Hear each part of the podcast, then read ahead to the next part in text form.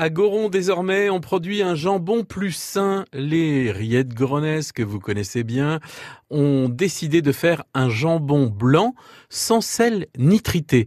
Anne Cousin. On a mis en place un jambon blanc sans sel nitrité pour répondre à, la demande. Donc c'est une nouveauté chez nous.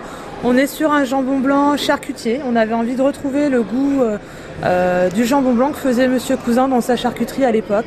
Donc sur un jambon blanc plutôt un peu sec, euh, qui se mange en tranches un peu plus épaisses que le, jambon que font nos confrères. Hmm. Voilà.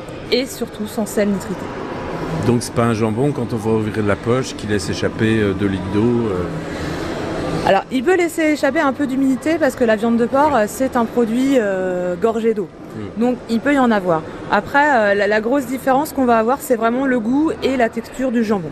On va être sur quelque chose de plus sec. Le jambon, on va dire, plus industriel, va être plus humide, vraiment, même, en, même en bouche. Et très vite, ce jambon que j'ai découvert sur le salon gourmand à Mayenne va envahir les linéaires mayennais. Jambon blanc, donc sans sel nitrité.